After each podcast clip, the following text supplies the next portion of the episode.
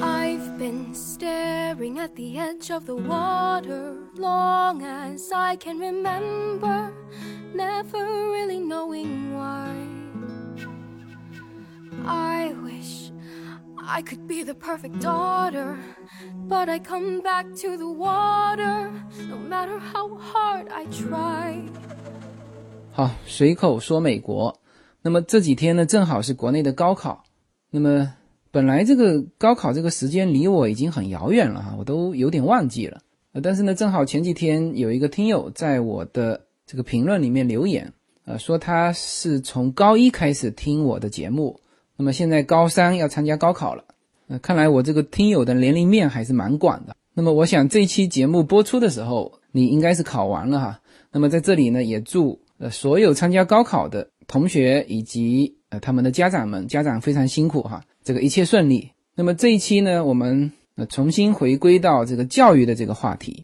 那当然，这个教育的话题是呃也是随口说美国的主要话题之一。那么其实每一个家长都有呃这种感受哈，就是有的时候你在教孩子这个观点的时候啊，会迅速的把这个观点过一遍。就是你告诉他这样做的时候，你会思考一下，这样说是不是正确的。啊，至少我会这样做哈。这个有关注我公众号的朋友，可能在六月一号就已经看到过我发的一篇文章，呃，题目叫做“每一个孩子都应该骄傲”。那么，呃，在这篇文章里面，实际上我已经非常明确啊，提出了我对这个关于“骄傲”这个词的一些思考。那么，在文章的最后，我也提出，也许谦虚还有一些阴霾的色彩。而骄傲才是阳光下的本色，好吧？那么这一期呢，我就来聊一聊关于我对骄傲的一些思考，以及反思这个“虚心使人进步，骄傲使人落后”的这句话。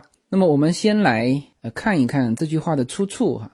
呃，那么其实这句话呢，我们很小就开始接触，那一直觉得没有什么问题的，呃，甚至到了工作岗位上啊，工作过程当中啊。也觉得这个话是很正确的啊，因为其实中国的传统美德里面就有一个叫谦逊嘛。那么这句话几乎是真理了。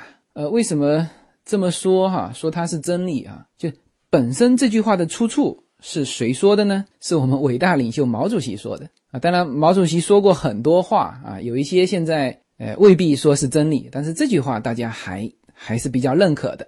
那么，毛主席在什么时候说过这句话呢？是在一九五六年的中共八大上。当然，这个“谦虚使人进步，骄傲使人落后”这个话呢，是毛主席第一个说的。但是呢，不是毛主席自己想的哈。当时在八大结束的时候，毛泽东要致这个闭幕词嘛。那么当时陈伯达给毛泽东写过一个稿，但是毛泽东不太满意啊，所以呢，就叫他的秘书叫做叫做田家英啊，让。田家英给他写，那么那时候时间已经很紧了。这个田家英一个晚上写好，第二天一早交给毛主席，毛主席直接揣着那张纸上去念这个闭幕词。那么当然稿子是写的非常好哈，呃，特别是在五六年的那个那个整体形势一片大好的情况下，这个会场是非常热烈的哈。这个毛泽东每念一句都会引起这雷鸣般的经久不息的掌声啊。那应该说文章也是写的非常好的。那么其中就有这句话，就是“虚心使人进步，啊，骄傲使人落后”。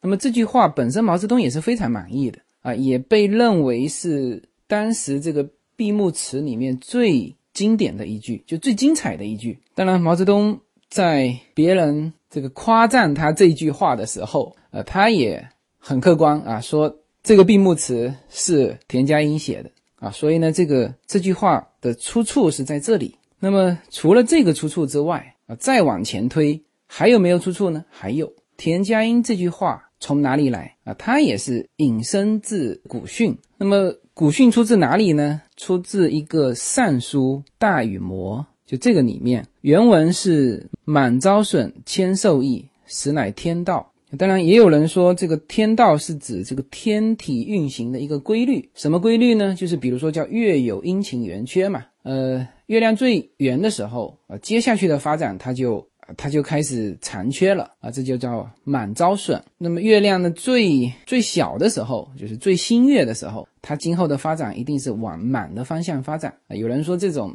叫天道，那么也有人说这就是告诉你这就是真理。那我更偏向于前者哈，就是它通过这种天道运行的规律啊，来说明这个谦虚是有好处的啊，自满是会导致。损失的那其实呢，还是说明这个道理啊。好了，那么从最开始说到现在，其实我一直想说明的是，就这句话在中国的传统思维里面啊，它其实就是真理啊。甚至有人说过啊，这句话是可以应用在任何时期，也就是说，任何时期它都是对的，就特别符合中国的这个环境啊，无论是古代还是甚至到今天。啊，今天也是，就是你谦逊嘛，是吧？就有人喜欢你嘛。那么你骄傲呢，就是太自信呢，就有人不喜欢你。就这种文化其实是植入到我们民族的血液里面的啊，这也是我们中国人走出来和这些老美啊，甚至和那些印度人，就是最大的不同，就是什么呢？就是我们很谦虚啊。什么叫谦虚啊？就是凡事只说七分。比如说，你有十分的本事，那我只能很客气的说自己有七分。好了，说到这里呢，就今天的这个目标啊，就完全树立起来了。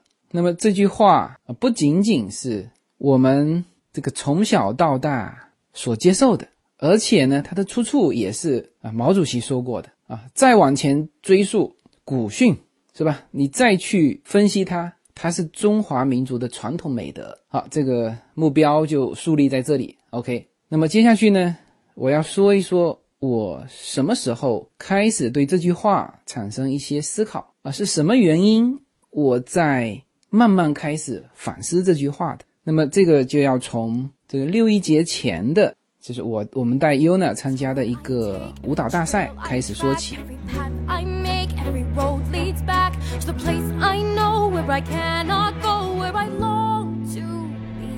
每一次自我突破都源于一个勇敢的开始。大家好，我的新专辑《随口说美国的中美跨境创业与投资》专辑已经上线。移民之后做什么？家庭资产如何在美投资？中小企业遭遇瓶颈，如何进行对外突破？这些话题是这个专辑希望和大家探讨的话题。自由军将携手美国东西海岸多位成功创业者与投资者，为您细细分析美国的创业与投资环境，讲述中国和美国这两个世界上最大的经济体有哪一些跨境的商业机会，以及有哪一些完全不同的商业环境和经营理念。如果您需要自由军和二十多位成功的美国创业者和投资者成为你的智囊团，那么加入我们吧。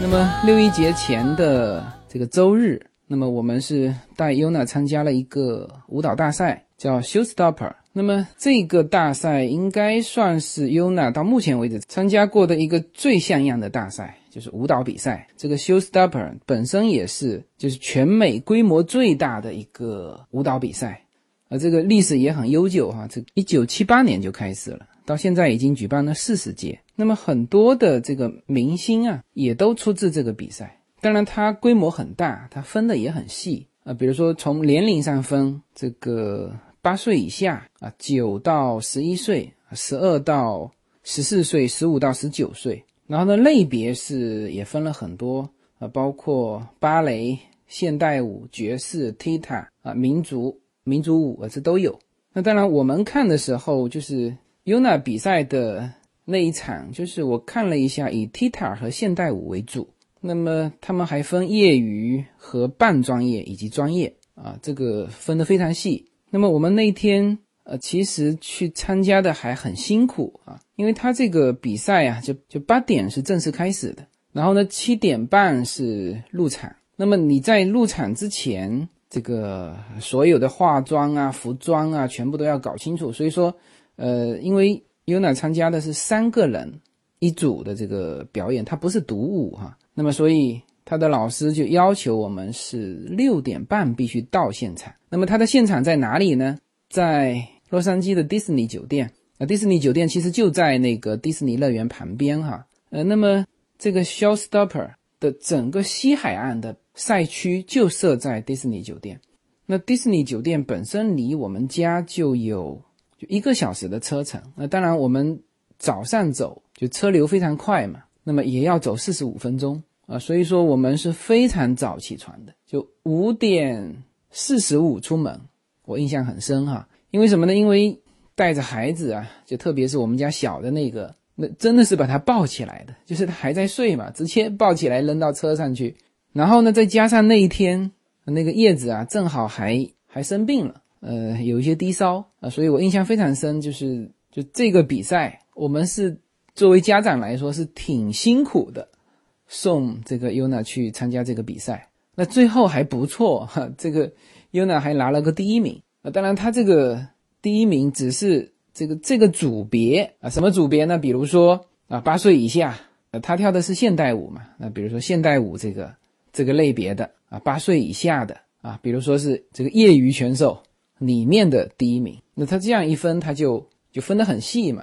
啊，那当然，关于这个专业和半专业和业余，这个叶子曾经问那个老师，他说：“那这个如果是半专业的去参加业余的。”啊，或者专业的去参加半专业的，那不是这很容易就拿到这个奖牌吗？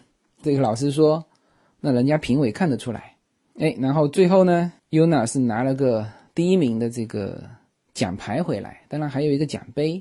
呃，奖杯因为是三个人共分嘛，那么后来这个奖杯呢就放在那个老师那边。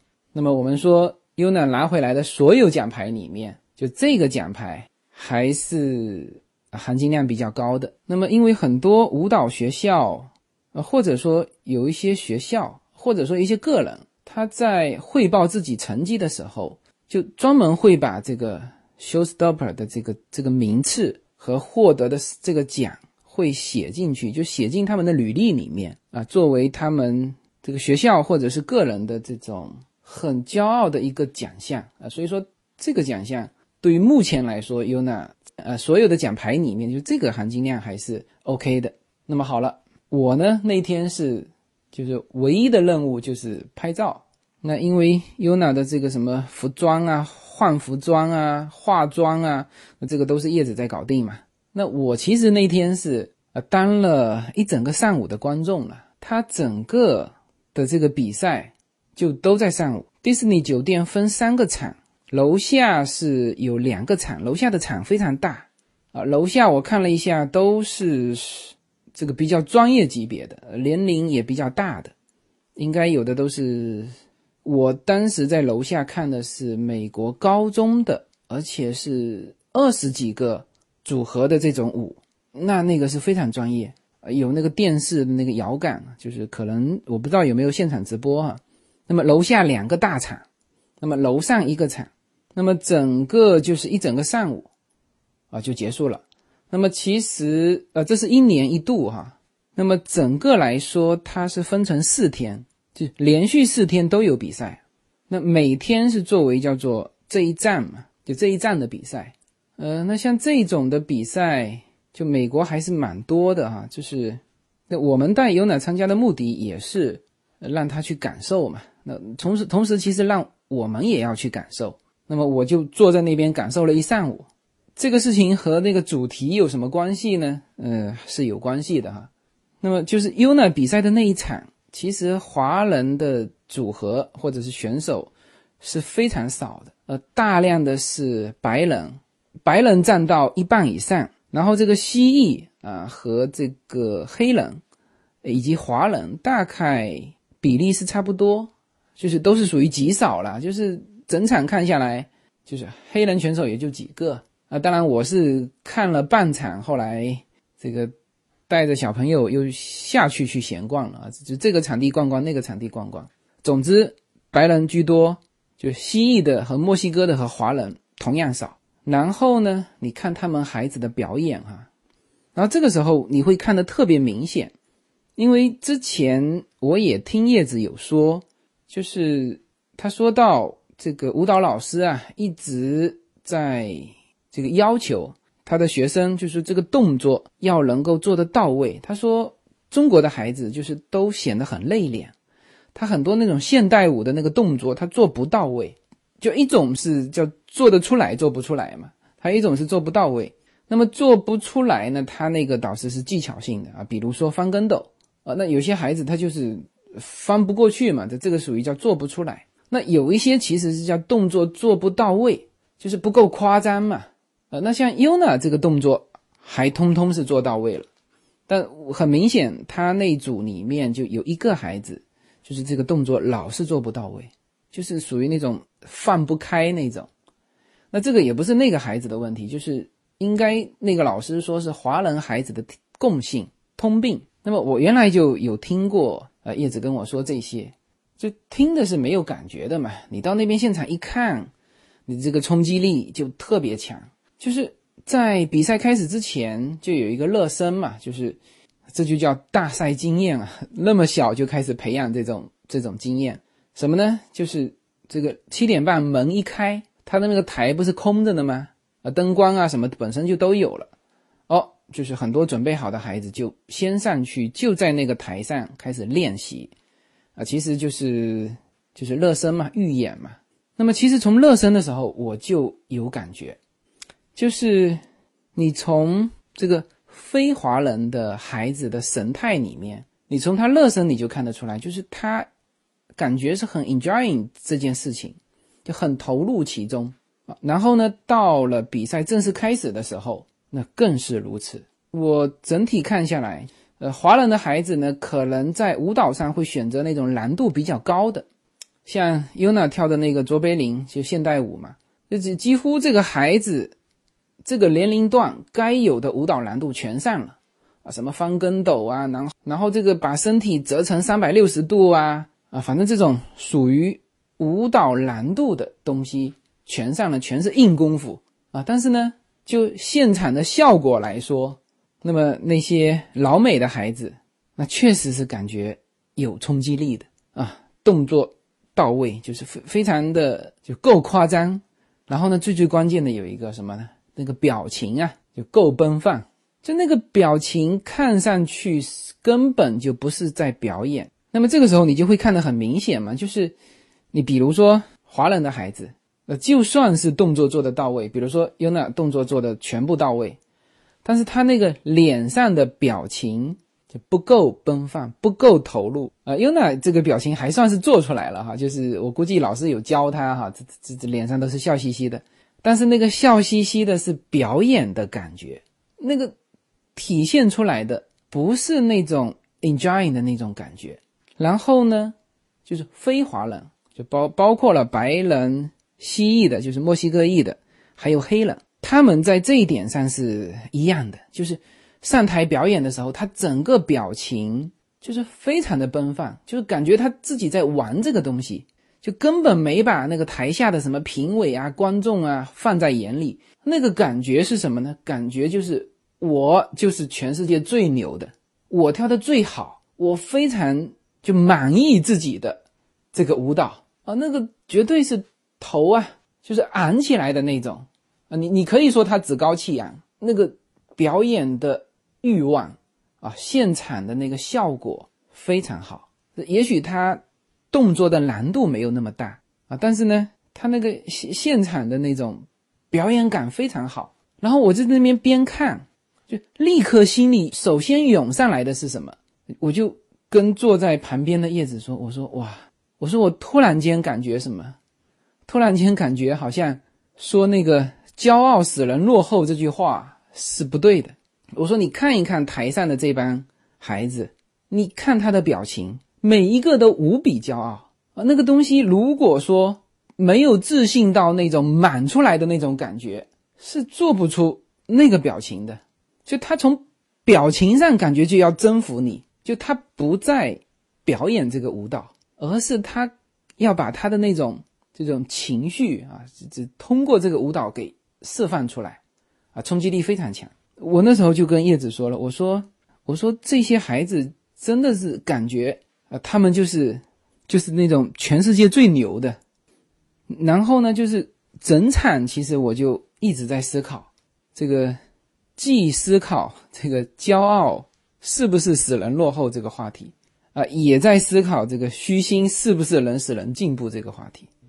呃，就是说，呃，如果我没有受到那种冲击，就是这帮美国的孩子这个表现出来的都是那种全世界我最牛，就我如果没有受到这个冲击，不会去。去反思这个观点的，因为从我们传统的中国人的思想来说，谦虚一点，这这个是没什么不好吧，是吧？骄傲肯定不对呀。那么一提起这个骄傲，其实会有很多反面的这种故事，呃，来告诉大家啊，这些失败啊是因为骄傲。那比如说这个趾高气扬，那么趾高气扬。这个成语呢，当然有好几种说法啊，就是其中有一个故事就出自这个赵国的赵括，就是那个长平之战被秦军活埋了二十万赵军的那个领兵大将赵括，这是他母亲哈上书赵王说，这个他儿子啊和他父亲不同啊，他父亲非常的平易近人，待手下的将士都很好，而他儿子和他父亲是不一样的，说他儿子。接受了这个将令之后，趾高气昂，这个他的将士呢都不敢正眼看他。那么请求赵王收回成命，那么赵王没有接受，那么结果长平一战，那直接就赵国就垮了嘛。那比如说这个例子，但是事实上大家发现没有，赵括的失败其实不在于他的趾高气昂，啊，最重要的是在于他的纸上谈兵，是因为他没有实战经验，没有。从小的战役啊，一级一级的打起啊，直接就把他拎到那个大 boss 那边去，那不可直接就被灭了嘛？那么我为什么说到这个故事哈？嗯，这个故事会和我待会儿会聊到的，就是说很多人在我写出那个感受啊，说这个这个孩子啊可以骄傲啊之后，呃，有些人说那怎么克服孩子的这种自满的情绪？那我有跟他们说过，就是你其实不必担心孩子自满。你把它放到就各种实战当中去，就比赛嘛。你如果担心他自满，把他的 level 拔高一级，放到更高一级的比赛当中去，他自己立刻就会认识到自己啊。所以说这个叫做实战经验啊。当然这个故事不足以去说明这个可以骄傲啊。那么至少在中国的这个环境里面，呃，其实总是感觉谈骄傲是一个。很困难的事情，因为“骄傲”这个词呢，好像在其实我们的这个词语里面，呃，就就不是一个褒义词。有人说是“骄傲”是中性词吗？好像也不是，它直接就是个贬义词。就它和那个自信是不一样的，就更多的是和这个自满是联系在一起的。呃，但是呢，我现在在美国这边呢，也会听到，就是很多我们中国的留学生，或者是在美国的职场工作的这些华人。他们在聊到这些老美的时候，其实都用了“骄傲”这个词。那他们现在也开始就不是质疑这个谦虚哈，而是说，呃，这种谦逊的方式，包括在职场上的这种表现，就觉得自己非常吃亏，是吧？其实啊，就技术能力哈，业务能力来讲，可能这些华人业务能力更强，但是他说就不如那些白人啊，甚至是印度人，不如他们能说会道啊。所以呢，这种。晋升的机会啊，更多的是给到了非华人啊，特别是这种大公司的高管，就感觉你这个华人做事情可以啊，就非常非常像这个我刚才说到的这个舞台上的表演嘛，就是我们华人的孩子都是拼那种硬功夫啊，翻跟斗啊，这个身体怎么怎么怎么折叠啊，是吧？全是硬功夫，那些东西未必那些白人能够做得出来，就这种技术。但是呢，他们的表现出来的那种欲望啊，那种感觉特别好啊，就像在职场上，呃，那些白人非常的能说会道，就就感觉同样在一个团队里面啊，可能这个华人出的力更多，但是最后好像上司是更认可那个能说会道的那个那个白人啊，这个其实是他们从小就是这样。那你从十几岁的孩子身上就可以看到这一点。那华人的孩子就是内敛，白人的孩子就是自信啊。他那个自信已经不能用自信去形容了，就是一个骄傲那么他们的这种骄傲有问题吗？呃，之前我是一提到骄傲，我是觉得一定是有问题的。但是我现在看了这么久，我现在慢慢感觉，好像这些孩子的骄傲也没有什么问题。没有什么能够阻挡你对自由的向往。人生是一趟旅程，精彩的是沿途的风景。大家好，非常高兴能够在二零一七年继续和大家相遇在随口说美国。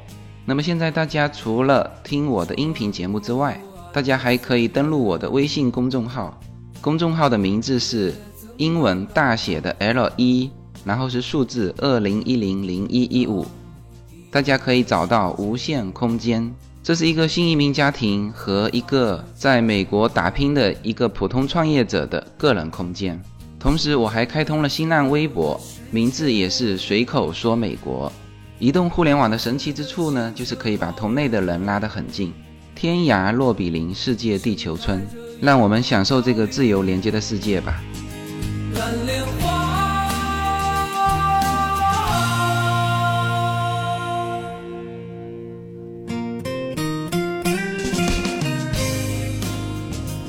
那我就以这个舞蹈来说吧，就是举一个呃例子啊、呃，看看能不能把这个东西给给想清楚哈。比如说我们说虚心使人进步，那么真正的在舞蹈练习的时候，是什么让你进步？是你不断的努力去练习让你进步，而不是说虚心让你进步。当然，你如果虚心会让你感觉自己的不足，从而去努力练习啊，这个是会导致你进步。那么，但是你努力去练习的这个动力啊，其实不完全是因为你认识到自己的不足去练习，还有一种啊，还有一种就是我真的很喜欢这个东西，我非常想去练习它，我非常想在别人面前表现出来，我去练习它。我觉得我我就是非常擅长做这件事情，我比别人都强，我是这全世界最牛的，是吧？我要把这种东西表现出来，从而我去练习，那这也是练习的一种啊。是吧？一种好，刚才说了一种是我虚心，我觉得自己不足，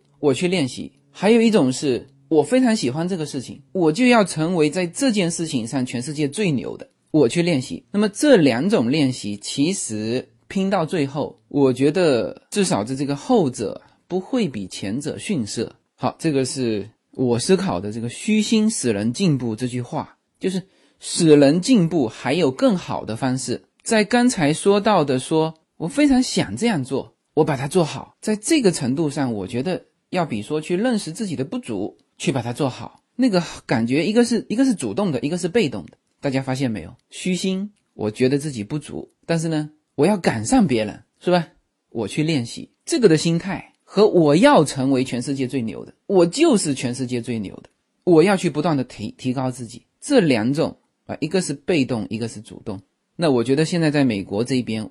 我看到更多的，就最后成为最出类拔萃的，更多的是主动，就是因为自己的兴趣想成为最牛的，最后成为了全世界最牛的。好，再翻回头说，骄傲使人落后。我们去看一个孩子的成长，你在孩子身上，你真的会看到骄傲使他落后吗？比如说这个优娜得了舞蹈比赛第一名，那我们当然对他表示祝贺嘛。是吧？就夸赞他，那么他也很骄傲，很高兴。他会导致自满而不去学习这个舞蹈了吗？我觉得这个可能性很低呀，是吧？更多的是会鼓励他，会更兴趣这件事情，因为他觉得这个事情我比别人擅长啊，是不是？他会喜欢在别人面前表现出来，那从而对这件事情更加有兴趣，更加的会去学习。那么你会看到一个孩子说：“哇，你这个。”这个事情做得非常好，你夸赞他，然后他回头就不做这个事情了嘛？呃，当然很多国内的家长会哈会说，是啊，他成绩考得很好，我们如果不去点醒他虚心一点，他就不学习了呀。呃，骄傲自满嘛，他就不想学习了。呃，请你记住哈，这个事情导致他落后的，我个人认为不是骄傲哈，是他本来就不想学习，是他觉得学习是一件很反感的事情。好，你现在逼我，我也努力了，是吧？那我拿到拿到这个成绩是给你们交代了，是吧？你们都满意了哈，那我可以开始玩了。他真正的兴趣不在拿到好成绩的那个东西上面，而是在于其他方面，对吧？这个时候会产生所谓的叫自满，就是再说白一点哈，他做的不是他喜欢的事情，他才会在达到某种啊自己认为可以的情况下去放弃它，去翻会它。真正的一个孩子，如果找到自己兴趣的事情，你觉得他会在取得一定的成绩之后，会突然间放弃他吗？我觉得不太可能，就在真实世界里是不可能的事情。小孩子画画画得非常好，是吧？他出于自己的兴趣画得非常好，那么一次又一次的得奖，他会因为得了很多奖而放弃这个画画吗？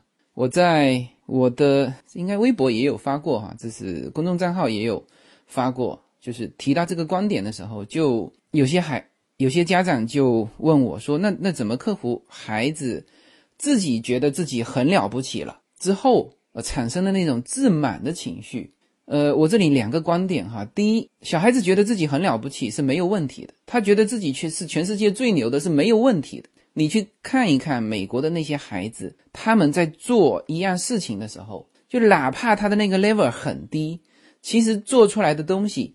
是不怎么样的，他也觉得他自己是最牛的，有问题吗？我觉得一点问题都没有啊，是吧？就首先这种感觉，你不要觉得小孩子觉得自己很棒是一件不好的事情，没有什么不好的。OK，这就是我之前说过的，今后走在这个社会啊，就是长板非常重要，是吧？你的你当然你短板能够补一些短板啊，短板短一点这个最好啊，但是今后是拼长板的年代。你只要在某一项上面特别突出，那就像我之前说过的，美国的教育啊，就是你你只要在高中时候获得什么某一项东西，全美排名三百名以以内，任何的大学让你挑，那你说我文化成绩差不要紧，你可以进来，是吧？这个就是美国社会，他非常看重你的长板啊，所以你说孩子觉得自己很牛，很好啊，是吧？他非常 enjoying 这件事情，你就让他做呀。是吧？他在这个事情上很自信，没有问题呀，你不要去打击他呀。这种骄傲感是很珍贵的，每一个人很难得找到自己觉得自己很牛的东西呀。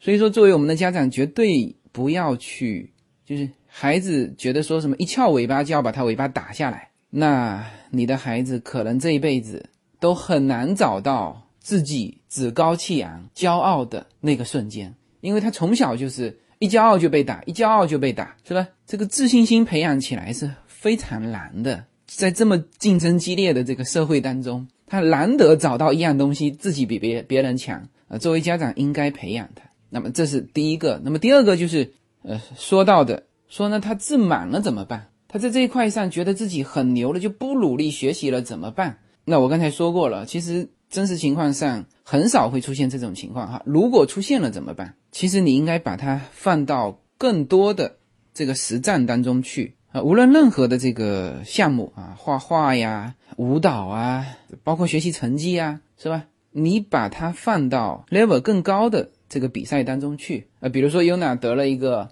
什么业余的这种第一名，那你把它放到非专业的去啊，是吧？他立刻就拿不到名次了嘛。他自己就立刻知道说，哦，原来我只是业余的。他会非常快的认识到自己，是吧？你在学校里面很牛，那你去这个 city 去比赛呀，是吧？在 city 里面很牛，你去去州里面去比赛呀，是吧？州里面很牛，你去呃国家去比赛呀，是吧？去联邦去比赛呀，就一级一级上去。当他真的走到这个某个项目啊，走到美国的最顶尖的时候，那他真的就是全世界最牛的嘛？是吧？所以你要把它放到更多的这种交流比赛当中去。其实孩子都很聪明的，他立刻会认识到自己的不足。啊，当然这个东西我其实更建议是要循序渐进，是吧？你你不要一下子就把他的这个好不容易培养起来的自信心直接就击溃了啊！在这里我更加倾向于维护他的这种骄傲感。你放心，他一定不会因为自满而。放弃这样东西，他要放弃这样东西是他自己不喜欢。你要去努力维护这个孩子逐渐建立起来的这种自信心、这种骄傲感啊，在他擅长的领域，好吧，这个是我一个非常明确的一个观点。然后说到这个孩子，你把他不断的放到各种比赛当中去啊，不断的去认识自己。这里面呢，我就要引申到一个这个挫折感。嗯，其实我觉得这两块国内在教育孩子的时候都欠缺，一个就是刚才说的维护他的骄傲感、自信心，还有一个呢就是让他有挫折感。那这个东西，呃，当然让他有挫折感要掌握一个度哈。呃，特别是在国内的这个环环境当中，呃，但是在美国这边。他实际上是把这个挫折感当成一种技能在训练的，而是已经是渗透到孩子日常生活的方方面面啊。其实也是渗透到美国精神里面嘛。你去看那个 NFL 的这个宣传片，就是那个橄榄球的宣传片。其实美国最就第一运动之前说过了，是是橄榄球啊，不是篮球。NFL 的收视是在 NBA 的三倍以上。你去看 NFL 的这个宣传片，其实它里面更多的是拍摄什么镜头啊？是拍摄失败的镜头，抱着球往前冲，啪，被别人撞飞了啊！然后那个球高高的飞过来，他伸手去够那个球，没够到啊！更多的是这种场面，但是这种场面会让你有那种叫屡败屡战的那种精神，呃，这就是美国精神，就是通过。就不断的练习，在无数次失败之后获得成功，啊，这就是美国的呃挫折感教育。那么你去参加美国的这个夏令营，有很多这种户外的呃这种活动嘛，它会让你去参与一些你原来没有做过的一些呃技巧啊一些活动。那大部分的孩子是失败的嘛，就是没办法做好这件事情。那么这个时候教练就在身边鼓励。啊，所有人在身边给他鼓励，其实这些方方面面的会让孩子从小就会有一种什么感觉哈？就是哎，我去尝试，我我不不惧怕去尝试做新鲜的事情啊，做新鲜的事情总会失败啊，第一次这个不行。我看，呃，就像我们公园里面啊，刚刚做了一个专门用来滚轴的那个那个场地。呃，大部分人是在里面玩那个滑板嘛。但滑板它那个场地就会设置成各种各样的，比如说扶梯呀、阶梯呀，啊，就是让他去跳嘛，跳起来做各种动作。几几乎全是因为每一个人都希望尝试去做难度更高的，去练习那个自己还没掌握的那个那个技术嘛，所以说都是失败的。我经常带 Yuna。去那边运动的时候，就在旁边看他们，啊，都都是失败的。那你看他们对于这个失败的态度，就是也不会觉得很懊恼，就是一件非常平常的事情，是吧？我去尝试它，然后失败了，然后再尝试它。那么这样其实对他们的性格的培养是更加完整的。然后我前几天在呃群里面呢看到有一个听友发了一个链接，好像说中国的一个高。高一还是高二的孩子，好像是什么第一次会考没考好就直接跳楼自杀了。那么这种情况就就很可怕了。就是当然一个是他一定是承受了很多压力嘛，然后就是这个挫折感的，就抗击打能力没有培养起来。其实我们人呢，在这个一生当中啊，当然我们希望每个人顺顺利利哈，但是呢，呃，都会有很多各种的坎坷，有的时候你会。感触啊，这个就是生活的重击嘛。这个奇葩说里面不是还呃辩论过一个辩题，那个辩题非常好哈。就你到底要不要去感谢这个生活给你带来的这种重击？呃，这个观点我我我还没有想好哈，因为其实我以前的观点是挺感谢这些呃生活上的这种挫折，因为挫折会让你更加会激发你的斗志。啊，会让你得到很多失败的经验啊！但是你说要不要感谢他？呃，这个是一个值得探讨的话题哈。但是无论如何，我们人生当中一定会有很多挫折。那么这个孩子，如果在他你你越给他保护的越好，从小一直保护到进入大学，那甚至进入大学之后还给他方方面面的保护，那么他的抗击打能力就会弱。那么，当他以后遇到事情的时候，他就不容易过那那个坎。当然，最好没有哈，但是这个世界是公平的，这种人生的坎在方方面面，是吧？有些是啊工作上的啊事业上的情感上的身体上的，是吧？这个你很难去保护你的孩子一生不受风雨啊，那你只能给他一个更加强健的体魄，这里面包括心理的，怎么给？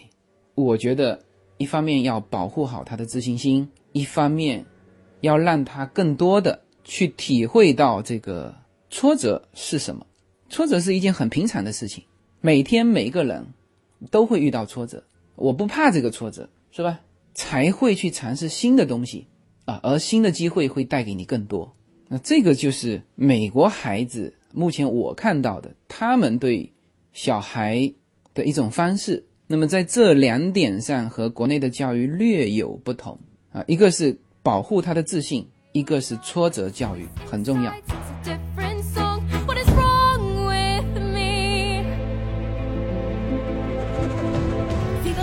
没有什么可以阻挡对自由的向往。大家好，这里是随口说美国的移民专辑。二零一七年，我将持续更新我的移民专辑。移民是一场一旦决定就只能义无反顾的旅程。我们除了心中的理想，还要留意脚下的路。人生中总有一些事情让你愿意倾尽全力，但也总有些道路让你心生迷茫。这个时候，你需要自由军为你心血奉献的《随口说美国移民专辑》。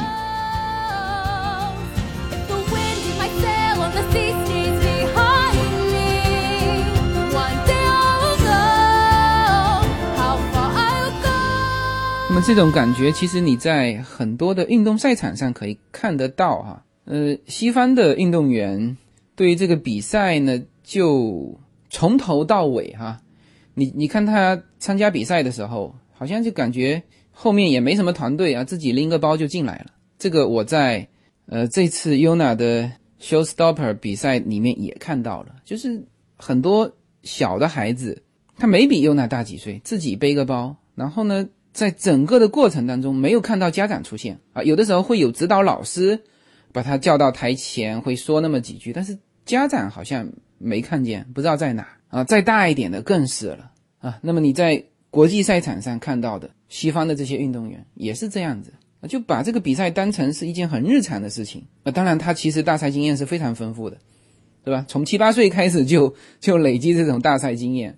那么好了，得到了奖牌，他们表现出来的是高兴、兴奋。你看，终于证明了我是全世界最牛的。然后呢，如果失败了，他们也会像那种在滑板场地上去尝试一样新的这个姿势，失败的时候那个感觉是一样的，就是很正常嘛。哎，这个脚收起来的时候应该再高一点啊，再来，就是这种心态。呃，你你很少在各种赛事上看到西方的运动员，无论是得了金牌还是失败了，他们会去哭啊。这个是很少，因为他觉得没有到那个程度嘛。好了，那么刚才聊了这么多哈，是把我对“虚心使人进步，骄傲使人落后”这个词我的新的一些呃理解啊给分享出来。那至少我是不会再拿这个东西当成真理去教育我的孩子了。那当然也有人说，呃，这是一种啊，不见得是针对个人的啊，这是。一种鼓励大家的一个名言，因为呃，毛主席当时在五六年的时候，就八大闭幕词的时候，他其实是鼓励大家嘛，啊，大家不要骄傲自满，觉得说够了，要更加努力，是吧？所以说这个词对于一个国家，对于一个民族啊，是不是就说的对呢？我觉得也有待商榷。一个国家的进步是靠虚心出来的嘛，就是。你认识到自己不足啊，你当然可以去去努力的、被动的去追赶，是吧？但这个是对于一听就是对于这种弱小国家的嘛啊。当你一个国家已经屹立于民族之林的时候，或者说你想屹立于民族之林，你还用得上这个叫做“虚心使人进步”这个词吗？好，然后再说这个“骄傲使人落后”。一个国家它在各个方面表现出来非常好的成绩，它是应该骄傲的。这个骄傲会使人落后吗？啊，也是不会的，所以我经常会想到以前的一些我们已经完全认可的一些话啊，现在去想起来都是有点问题的。比如说以前经常说的叫“落后者挨打”，是吧？我们从中学的历史课本里面学到的最多的啊，就是我们为什么中国一百多年来就就这么容易被挨打呀？是因为落后。呃，落后会不会被挨打？那当然会嘛，是不是？你你你很强大，你可能不叫被挨打，那是叫呃出去对打。是吧？你不叫被挨打。那么真正的我们去分析，你说鸦片战争，现在很多文章啊，包括逻辑思维也说过几期哈，这个包括高晓松的，他都把慢慢的把当时那段历史在还原嘛。你说鸦片战争是因为我们落后被挨打嘛？是因为你人家派公使过来跟你谈判，你直接把人家公使团给扣下来啊，而且折磨那些公使团的人员啊。等真正这些公使团被解救出来，被他们放回来的时候，只剩下一半的人，啊剩下的人都被折磨死了，是吧？就最重要的导火索，说火烧圆明园是惩罚你的这个皇帝，他只烧皇家园林。那你说这个东西是落后被挨打吗？那按照这个逻辑，每一个时代都有强大的国家和落后的国家，那落后的国家都会被挨打嘛？是吧？有人说叫做愚昧被挨打，那这个我觉得也还好。然后现在。有一个词叫做“你早打，你才会被挨打” 啊，比如说现在的这个金三胖是吧？很很有可能被挨打，但是他的被挨打，你你你说他是因为落后吗？是吧？他是因为早打所以被挨打，好吧？所以说这句话用在啊国家，用在一个民族，我觉得也不认可啊，不是这样的，就感觉对国家对民族。的这个方式好像跟小孩也差不多，是吧？我们要努力的维护自己的自信心啊，同时呢，要把自己放在一个啊充分认识自己的一个地位中，就是你不断的要出去跟别人对比嘛，是吧？我们说比赛，你可以是各个方面的，不见得是一定是战争哈，就是当然战争是最有效的比赛方式啊。那么在和平时期，你你可以全方面的比较，就真实的把自己拿出去跟别人比。啊，就是不是说自己坐在家里想啊，自我感觉没用，你出去跟人家比，真实的比赛，好吧？那么这个就是我对这两句话自己的一些思考，不见得是对的，只是我自己的思考，好吧？那么最后总结一下，啊，今天和大家分享的内容啊，也是我自己的一些体会哈。那么这个其实对无论是对孩子还是对对你自己啊，都是一样的。第一就是保护好自己的自信心。和那么一点点珍贵的骄傲感，没有人能够伤害你对你自己的认可，要保护好它。